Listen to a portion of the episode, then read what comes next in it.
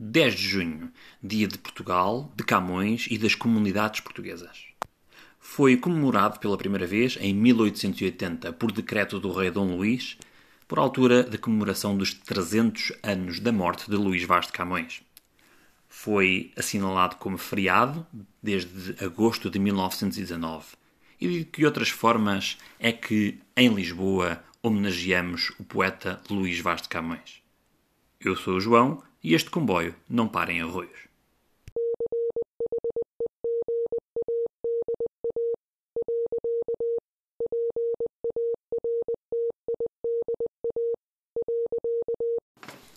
A primeira referência a Camões nas ruas de Lisboa foi no Largo Camões, mas não o Largo Camões que conhecemos hoje.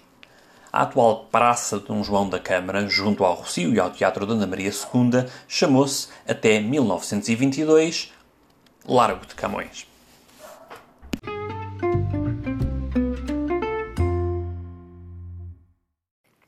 O local que hoje conhecemos vulgarmente como Largo Camões chama-se na realidade Praça Luís de Camões e assim se chama desde 1860. Até aí não tinha propriamente um nome, era apenas um largo que se situava na confluência de várias ruas naquela zona.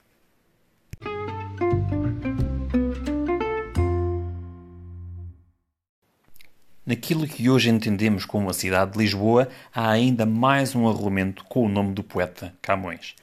Isso foi possível porque, em 1880, quando fez 300 anos da morte de Luís de Camões, Alcântara não fazia parte da cidade de Lisboa, mas sim do periférico Conselho de Belém.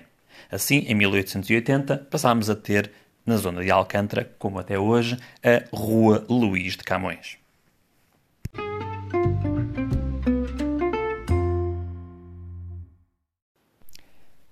Na mesma zona, Alcântara, temos mais duas ruas com outros nomes, mas que também estão relacionados à vida e à obra de Luís de Camões.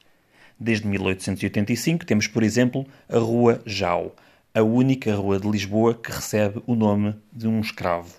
Jau foi um escravo indonésio que serviu Camões e está então desde 1885 consagrado numa rua na freguesia de Alcântara.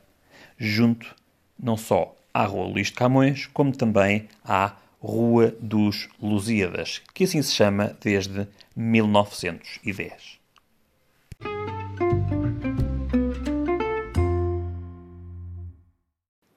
Assinalamos assim, com estes pequenos factos e histórias, o Dia de Portugal, de Camões e das comunidades portuguesas.